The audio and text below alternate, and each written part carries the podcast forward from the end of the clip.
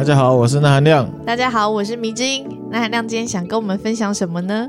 最近在准备题目的时候啊，嗯，回想到前一阵子我跟一个朋友，嗯，晚上约吃饭，那他就跟我问到说，哎，Podcast 的事情，嗯，然后他也知道我会讲一些心理学的东西啊，斗知识，然后也会讲都市传说，嗯，然后他就问我一个问题，什么问题？他要我研究一下，他出功课给你，他等于是出功课给我，对，哦，然后他就说。他一直有一个想法很奇怪，像以前古早时代，嗯，人们可能隔着海都没有互动，嗯，可是不同的文明之间，他们会做一样的事情。比如说，我有点忘记他的例子了。他譬如说，为什么很多的文化、政治体制都是封建制度？嗯，有一个王，然后下面很多土地不一样，不一样领主。我知道你的意思，我懂了，就类似这种。呃这种感觉的东西，然后他，然后我就会说，哎，他们多多少少都还是会有互动吧，这样子。他就说没有啊，有些完确定完全没有互动，可是为什么就会有一样文化现象？嗯，今天研究这东西也不一定会让他满意，嗯，可是我自己觉得我对这事情是蛮有兴趣的。好，然后刚好就可以回复他，嗯嗯嗯，这样子来吧。好，那我要先讲一个现象。嗯，叫做百匹猿猴现象。百匹猿猴，对，在日本的宫崎县，嗯，川间市的海边，嗯，它附近有一座岛，叫做信岛，嗯，幸是那个幸福的幸，哦，对，然后这小岛上面呢、啊，海岸线就是一周大概四公里长，蛮小的，蛮小的岛，然后上面呢就住了一些日本猕猴，嗯嗯嗯，这些猴子会到海边游泳，嗯，然后还会把人喂他们的番薯啊，用海水洗干净再吃，嗯、好咸哦，感觉很咸哎。然后他们就获得一个称号，叫做文化猿猴。文化猿猴就是这样子的洗番薯的文化，这样子。对。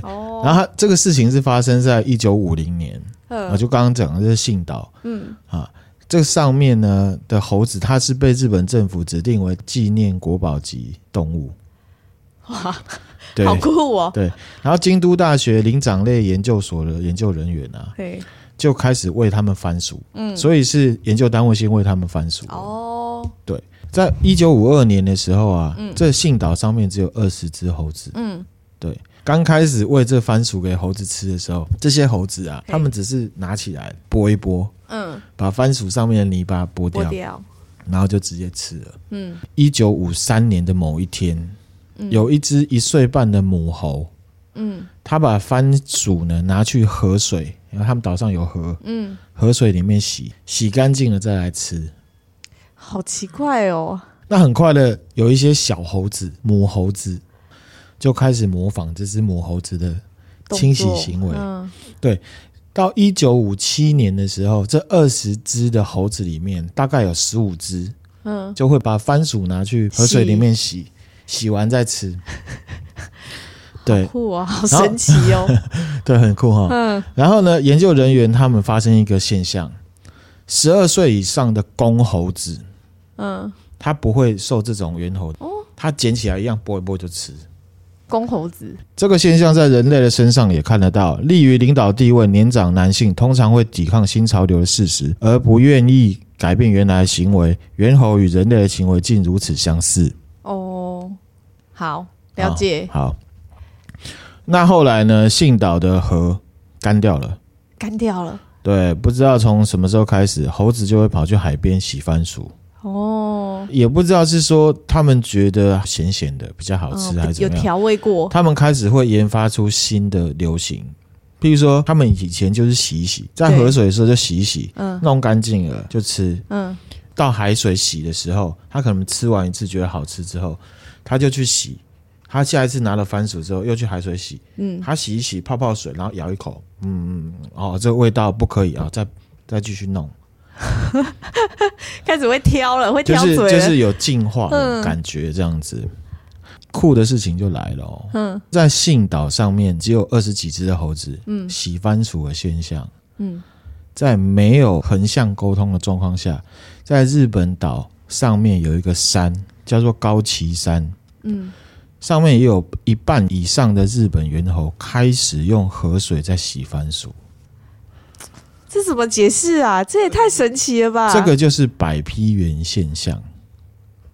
好，哦、猴群产生的新智慧、欣喜实用的新动作，开始变成一个不用沟通，好像大家都知道的习惯。没有，没有很像沟通。好，我先讲完，我再来讲这个学理上的解释。好，好。然后你会想啊，就以这个信导的状况来看，就只是其他猴子在模仿母猴的行为嘛。嗯，对。可是如果在高崎山上面看到那些猴子在洗，你就会觉得很怪啊，为什么人岛上的人在洗，高崎山的猴子本来不洗的，竟然也洗了？嗯，这些猴子是没有彼此没有互动的哦。他们也没有 IG，他们也没有 Facebook，他们也没有 Line，也没有 Line，也没有手机。我跟你讲哦，番薯又泡过水，泡过盐水，特别好吃哦，你赶快去洗一洗。没有哦，就发现哎，原来高崎山那边的也也会洗，嗯啊，很酷，这是很神奇耶。对，然后一只猿猴个体产生的智慧，或者是资讯情报啦，哦，这不算是智慧，慢慢的传播给整个团体。当整个团体的数目增加到一个程度之后。这个情报就会很像野火燎原一样，嘣传出去，然后好像原本就有共识，传达到远处，根本不是同一群的也会知道。啊，嗯，经过时间跟世代交替，这个情报传承的现象也会达成这个横向传递的状况。这样子的横向传递啊，可以用遗传来进行说明。遗传，嗯。在同一个时代里面，超越空间距离的限制，却可以用横向传递的方式，共同拥有同一个情报。嗯，用遗传的方式，这个就不得不讲一个名词，嗯，叫做集体潜意识。嗯，集体潜意识呢，它是一个心理学的大师提出来的。嗯，这个你一定有听过，因为我常常跟米子英在讲荣格。哦，有有有，你常提到他。荣格，那其实心理学现在我们知道的心理学有三个大师。嗯，第一个叫什么？弗洛伊德。对，第二个叫什么？阿德勒。第三个叫什么？荣格。荣格，对。耶，我答对了。答对了，噔噔噔噔噔噔噔噔。好。那阿德勒就是他有一个书啦，叫《被讨厌勇气》。呃，前一阵子很红，很红。嘿，可是我要跟大家说明一下，《被讨厌勇气》不是阿德勒写的，哈，是有一个日本人读了阿德勒的心理学讲义，哦，然后用比较浅白的方式把它写出来，用对白跟故事的方式去写出来。哦，他只是引用阿德勒的一些概念的东西，它里面完全是用阿德勒的东西。嗯嗯嗯，对。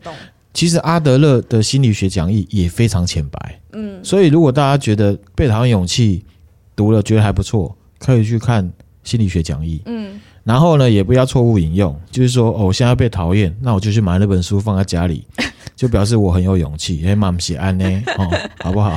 那只是一个书名，OK，好。那弗洛伊德很有名，就是说人格啊是由三个层次来组成的，嗯。本我、自我跟超我，嗯，好，我大概好，不要讲太久。好，本我就是本来的我，嗯，就是潜意识，嗯，自我就是潜意识跟外在社会教育，还有你接收到的一些资讯，还有别人的一些互动啊，你观察之后，这个叫超我，道德面的东西。本我跟超我结合起来就是自我。哦，对。我们现在在互动，包含我现在这个迷之音在讲话所呈现出来的方式，嗯，的样子，讲话的内容都是自我，嗯嗯，对。可是自我是有本我的影响，跟超我的影响在。譬如说，假设我现在很热，嘿，如果是本我的话，我就会把衣服全部脱掉，裸体坐在椅子上。不要这样有画面。可是超我就会说，人是要穿衣服的，不穿衣服是不礼貌的。那我这个自我，我就会想说啊，我的本我觉得很热，嗯，可是超我告诉我不可以这样，嗯，所以呢，我就把衣袖拉起来，把拉链打开，然后喝可乐，嗯嗯嗯，呃，这就是自我。懂。我们人在行为都是用自我，自我，对，好，好，大概是这样。好，那回到荣格，荣格他的人格结构跟弗洛伊德不一样。荣格他的人格结构也是用三个层次组成的。嗯，第一个叫做意识，也就是自我。你说如果回就是比对那个弗洛伊德的话，他的意识指的是自我。对，就是说弗洛伊德他说人格的结构是本我、自我、超我这三个嗯结合起来的。荣格的看法跟他不一样。嗯，荣格他认为人格结构是由三个层次组成的。第一个叫做意识，嗯，又称为自我，嗯。第二个叫做个人潜意识，又叫做情节。情节。对。第三个叫做集体潜意识，又叫做原型。针对人格结构，他的说法跟弗洛伊德是不一样的。嗯。我们现在大家知道的都是弗洛伊德比较多。嗯。对，我们现在要讲大家比较不认识，可是他也是非常厉害的。嗯。好，我先讲第一个个人潜意识。嗯，个人潜意识就是情节的部分。嗯，情节是指恋母情节那两个字，情节。对，对，它是人格结构的第二层。以荣格的说法来看的话，它的作用比意识还要大。嗯，比意识，意识就是那个自我，对，比自我还要大。它是包含了一些被遗忘的记忆，被遗忘的记忆，被遗忘的知觉跟被压抑的经验。他会用梦跟幻想的形式来出现。哦，荣格认为个人潜意识的内容就是情节。嗯，好，譬如说恋父情节，嗯，批评情节，权力情节，嗯，它的作用是很大的哦。行为的时候，你看到很多事情有没有？嗯，情节对你在接受它到你的心里面的看法会有影响的。嗯嗯嗯。个人的潜意识，它像是一种容器。嗯，你本身有一个情节，可能是因为你小时候遇到了一些东西，嗯，你形成了恋父情节。嗯，好，今天你跟我出去走到路上，嗯，看到一个大叔肚子很大，嗯，然后他在修车，好了，我就会觉得啊，我没有恋父情节的人，我就会觉得啊，这个没有用的男人，那车子一定是没有保养。你看他那么胖，肚子那么大，嗯。一定是平常很疏于这个保养自己的车子，嗯，可是有恋父情结的人对这个人的观点可能就不一样，不一样，他就会说哇，这个人哇会修车子哎，好 man 哦，好 man 哦，你看他肚子大大，就表示他有故事的男人。然后呢，他修车他一定是会修，所以他在那边修，有一技之长，有一技之长。不然呢，你看年轻的男生一定不会啊，马上叫道路救援啊，对，很逊啊，嗯，这个只是我举例，这个就是有。恋父情结跟没有恋父情结的人，他在看事情的看法就会不一样。不一样。个人潜意识的这部分，对人在看很多事情，它的作用是非常大的。嗯嗯嗯。个人潜意识除了很明显的，譬如说恋父情结、恋母情结、这个批判情节、恋童癖各种情节之外呢，它还有一些是小经验，它跟其他人是不相干，只跟你自己有关的一些。嗯东西，那它本身它的强度很弱，嗯，所以它浮不到意识层里面，不浮不到意识层，就是说在你外显行为你是看不出来这个人有这个情节的哦。好，然后呢，它也不会留在你的意识层当中，它只会存在你的个人潜意识里面。嗯嗯嗯。当有需要的时候，它才会浮出来。嗯。以我钠含量为例，嗯，我小时候曾经被很大只的蜘蛛吓过。嗯。对，可是，在我平常的生活里面，嗯，我不会因为这个情节而对我生活有任何的影响。影响，对。一直到我们去爬山，然后那个树上挂一只蜘蛛，我就花容失色。平常很 man，然后就变很娘。对对对，你的罩门就是蜘蛛。对，这个就是个人潜意识里面的那种。不足轻重，只跟个人相关的小情节哦，这个是个人潜意识里面潜藏的东西，嗯嗯嗯，不容易浮出来，嗯，这样怕蜘蛛情节，对，有一点像是这样，嗯，好，那我接下来要讲呢，集体潜意识，嗯，集体潜意识是人人格结构最底层的，我们可以说它是无意识，可是不能用无，因为它存在，只是你感觉不到。嗯，它存在，可是你感觉不到。嗯、你不能因为你感觉不到就说它不存在。嗯，OK，嗯，依照荣格的说法，人格底层的这个无意识或潜意识，包含了祖先在内世世代代的活动跟经验库，存在于人脑的记忆痕迹。嗯，你的可能曾曾曾曾曾曾曾曾曾曾曾曾祖父，他可能做一件事情，好俏皮哦你。这些记忆可能是存在你的潜意识当中，可是你感觉不到，完全感觉不到。只有在什么时候会出现？譬如白披原现象的时候。嗯、好，集体潜意识跟个人潜意识的区别在于，集体潜意识它不会被遗忘，集体潜意识不会被遗忘，不会被遗忘，它是我们一直意识不到的东西。那它也不会被记起来啊？就说你感觉不到，可是它存在。嗯。嗯所以你感觉不到它，就没有记不记的问题，它只是一直存在。嗯，好，在某个时间点，它会冒出来，但你也你也不会觉得它是你以前的记忆的一块。嗯，好神奇哦，很神奇哈。Magic。荣格他曾经用岛比方，嘿，露出水面的那个小岛是人可以感知到的意识，也就是意识的那个第一层的那个意识，嗯、潮来潮去啊。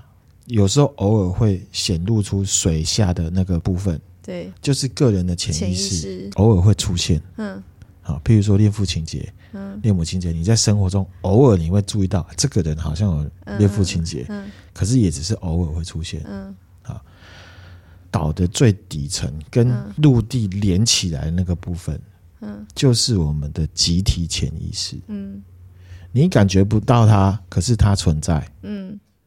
就像大陆地壳，你感觉不到它，可是它存在。嗯、只有在什么时候时候，你感觉它存在？地震的时候，地震的时候，你才感觉它存在。对，好，所以才讲，你感觉不到的东西，不代表不存在。嗯，OK，好，这是集体潜意识，嗯、它就是一个无意识的意象，原始印象。嗯，荣格为什么叫它是原型？这些东西对你来讲是天生的。因为它是被记在基因里面。之前我有讲过，有一个遗传学家，他有去解释为什么女生的斯德哥尔摩情节会比男生多。对，有讲吗？你可以用这个来解释。嗯，这个就是集体潜意识，祖先留下来的。对，好，还有一个刺客教条，它里面有一个设定，一个年轻人他躺在一个机器里面，回忆以前的祖先，他是刺客。嗯，他醒过来之后，他等他真的觉醒了。他就是刺客，因为他知道怎么刺杀别人，他知道发生什么事情，突然间什么都会了，这样。对，这样子我也好想要，突然间什么都会了。好，原型本身它没有自己的形式，在这个部分，他的说法跟弗洛伊德的理论是一样的，嗯，就是依照直觉法则来行事。嗯，譬如说，当一个婴儿他想吃东西的时候，嗯。他就是想吃，嗯，可是他不知道他要吃什么，嗯，他有着不明显的渴望，可是呢，却知道有某一些东西可以满足他。你把自己想象成婴儿，我们人肚子饿会想说，今晚我想来点麦当劳 之类的，之类。可是婴儿其实他也不知道麦当劳，他也不知道什么都不知道，可是他会哭，他想要吃东西，他脑子知道他要吃东西，东西。可是他不知道那东西是什么，可是。他要吃东西，嗯，随便给他吃什么，这个就是原型的作用，嗯，就是本能嘛，动物本能是吗？对，你可以简单的讲动物本能，嗯，好，当他饿的时候，他就会想要吃，好，其他人就会拿各种东西来，牛奶、披萨、威士忌或者是什么，没有披萨跟威士忌，好不好？啊，类似就满足他的需求。嗯可是婴儿其实他根本不知道自己为了什么而哭，他就是要吃东西。嗯，而且他心里面却知道饿了、哭了会有东西来给他吃。嗯，没有人教他。对，这个就是集体潜意识。OK，好，总结以上，荣格说一个人的人格是由三个部分组成嘛？嗯，意识是我们个体清醒的时候的行为风格。嗯嗯嗯。个人潜意识就可能是个人童年经验跟养成环境息息相关。嗯，这个概念其实是荣格提出来，后来被弗洛伊德拿去用。他是荣格先提出来的，他是他先提出来的。他们两个其实是同一个时代的心理学家，他们两个还一起辩论过，然后他们还。我忘记好像是不知道谁是谁的学生。哦，是哦，他们两个还有合照啊，他们两个是师生关系哦，他们两个师生师生，然后朋友关系，然后又研究的哦，同一个时期的同学关系这样子，他们是同一个时期的，对，好，好，那集体潜意识就是比较复杂，嗯，人类共同的某些潜意识内容，嗯，我为什么对这东西很有那个？因为我学易经，嗯，其实易经有讲到共识性巧合。呃，共识性巧合也是荣格提出来的，所以易经有引用荣格的东西的意思吗？不是，不一样的文化系统，呃、可是他们提出来的精髓是一样的。嗯嗯，他们讲到的同是同一个东西哦。对，这也是集体潜意识的一种吧？也可能吧。可是呢，他们共通就是有提到共识性巧合。嗯，那我稍微歪楼一下。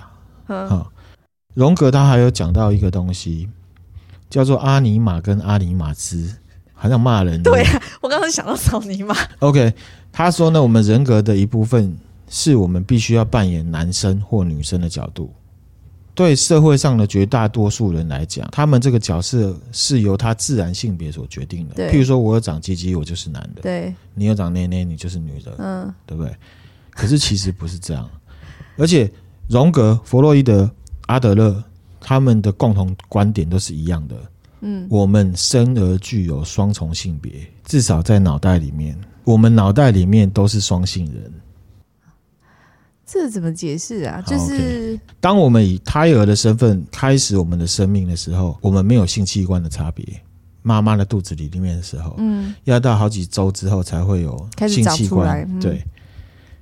那仅仅是逐步受到荷尔蒙的影响，所以才逐渐发展成男生或女生。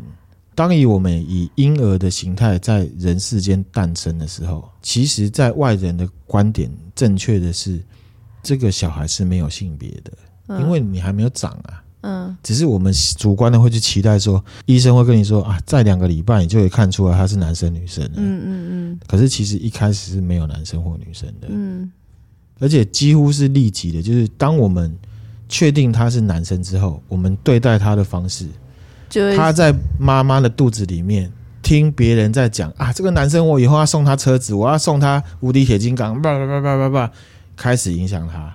哦 哦，所以他在妈妈肚子里就是已经开始有一些意识、潜意识的累积。所以，我们一般人而言，我们之所以是男生，不是因为我有鸡鸡。历程是说，不是因为我们有鸡鸡，而是因为我们有鸡鸡，所以你告诉我我是男生，所以我长大的过程里面就是以男生的方式来、嗯、来进行来成长。这样你。因为是一个女生，然后开始就会说啊，这个女生一定很漂亮啊，嗯、你就知道女生漂亮是很重要的。嗯，哦，希望她胸部很大哦，然后你在宝宝的时候你就知道，啊、我要努力长胸部 哦。然后呢，女生是柔弱的、哦，遇到问题就要哭哭啊，这样子才会有人来疼她。哦，你就以后就知道了。你生出来之后，你就会朝着方向，那个就是社会期待。嗯，OK，其实原人的原型是没有性别。OK，那这个期望呢，通常会依据生物性的性别去扮演不一样的繁殖角色。嗯，然后呢，结合很多传统的观念，嗯，造就了现在的你。可是我们的本质其实是没有的。我们脑袋里是男生女生，跟我们长。鸡鸡或长捏捏是照理说是要没有关系的，嗯，是社会传统去讲的，嗯嗯嗯，心理学家这样说，三大巨波都这样讲，嗯，OK，好，好，所以呢，在我们现在的社会里面，仍然存着这种传统期望，嗯，对不对？对，就因为这样，荣格认为啊，这些期望意味着我们只能培养自己潜能的一半而已。男生有男生的潜能，女生有女生的潜能。嗯，譬如说，女生已经被研究出来了，忍受痛苦的能力是比男生强的。嗯，男生普遍的被认为男生的力气比较大。嗯，对不对？对。可是其实这些潜能，在我们把性别、外在性别这个东西拿掉的话，嗯，其实我们是可以很均衡的去拥有这些潜能的。嗯。可是因为我们被生下来就分配了，所以呢，就是要往那方向，嗯、所以有一半的潜能是被要求不去发展。嗯嗯嗯，这样子、嗯、，OK。所以呢，荣格说呢，人其实都是双性人。嗯，譬如说某些宗教艺术里面，耶稣是表现出来是比较女孩子气的。然后呢，在东方社会，观音至少在日本，观音是男性的样子，嗯、可，可是他的性格气质。都是女性的，因为她会对很多事情表达怜悯。嗯嗯，其实这是女性的，嗯，女性的能力。嗯，为什么神，譬如说男神会有女性特质，很明显，就是因为那才是完美。哦，均衡就是两边都兼。这个是我们遗忘的集体潜意识。哦，可是回到社会，我们看到娘娘腔就会觉得，卡啦，娘娘腔烂透了，哇哇哇什么的。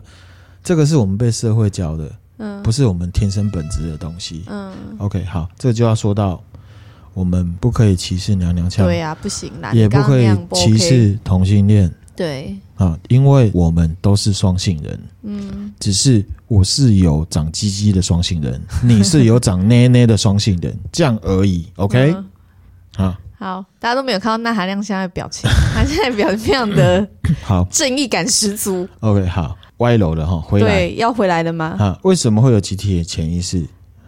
因为有些事情我们都有经历过，只是我们没有察觉到。啊，这个会有一点点哲学跟宗教观的观点。嗯，我讲给你听。好，为什么会有？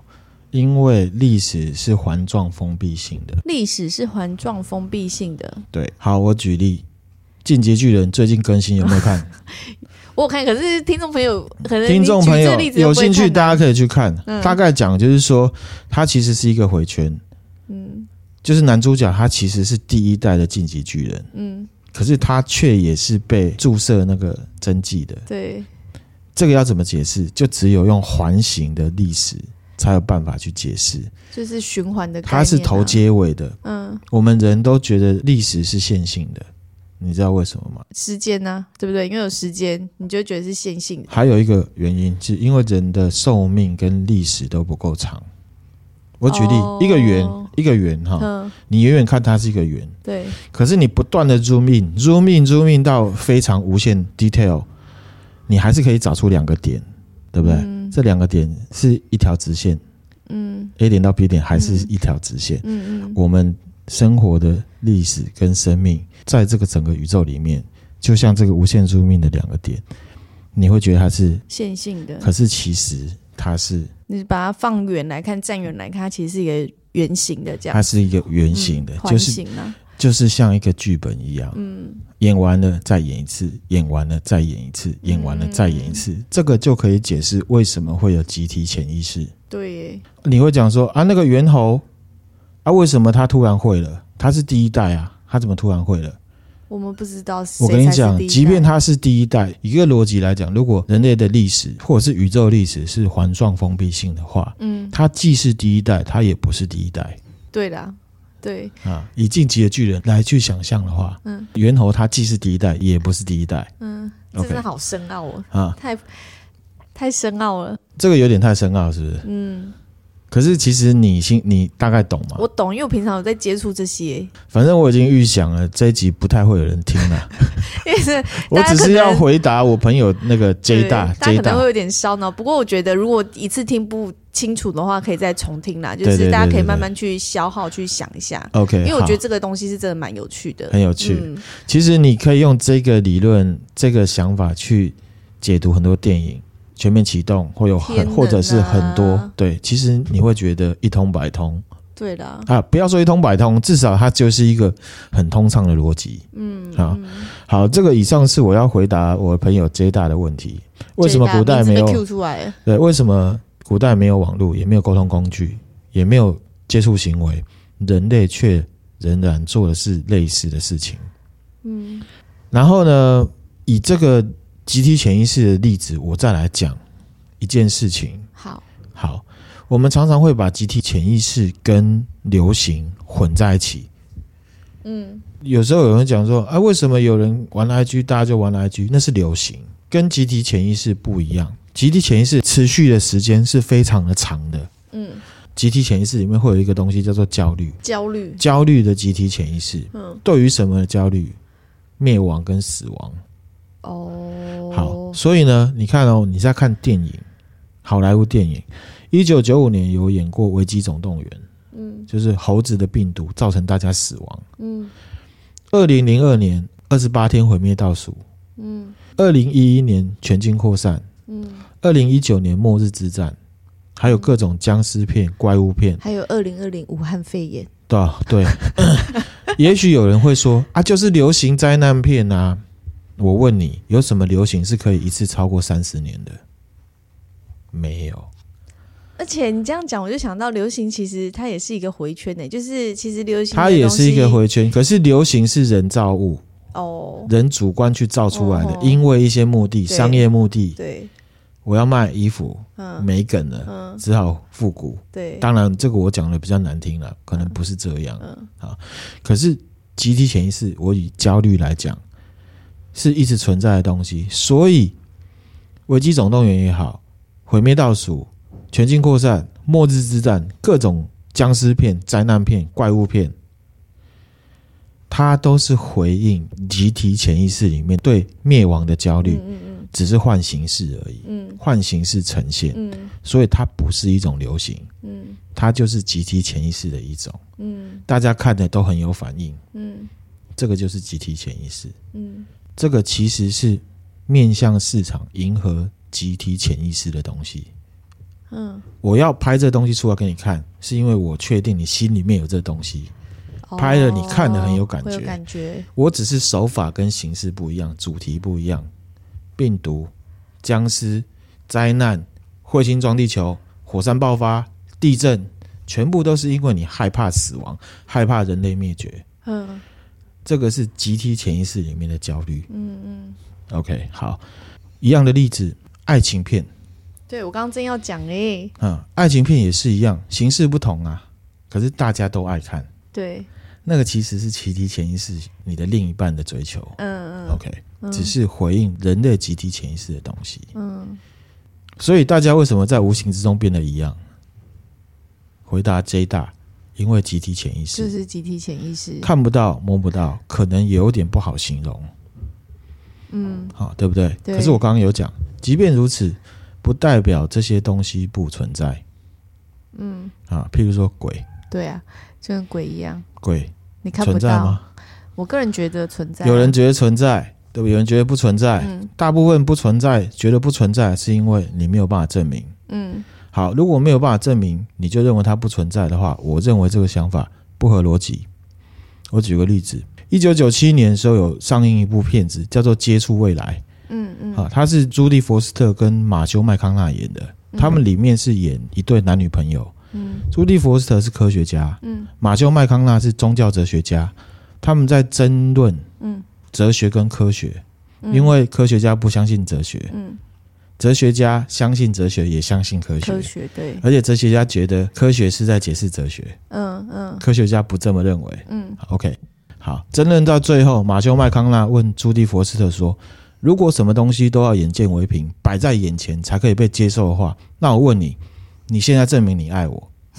得了，呆掉。如果如果要摆在面前的话，你就证明，你就证明你爱我。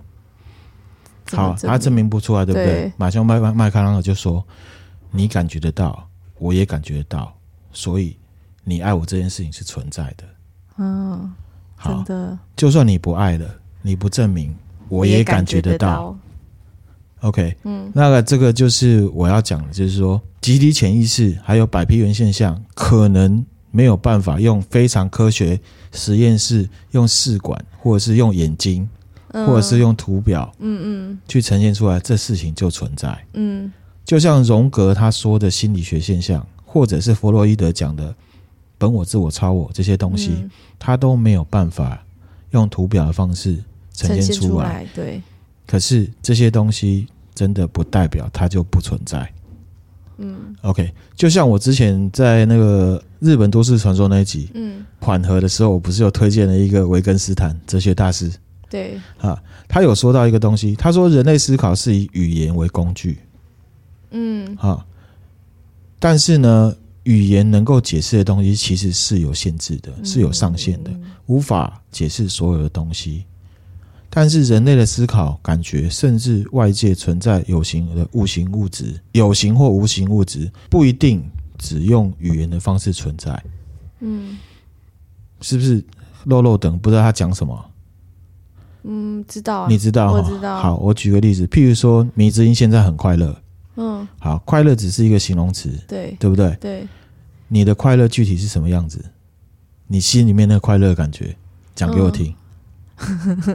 讲、嗯、不出来，对不对？对，对，所以你只能大概的用快乐来形容，形容你是快乐的。嗯，那含量我在旁边看，我也没有办法知道你具体心里面的快乐是什么，我只能用外显的方式推估你很快乐。譬如说，你脸上笑笑的啊，嗯、走路用蝴蝶步啊。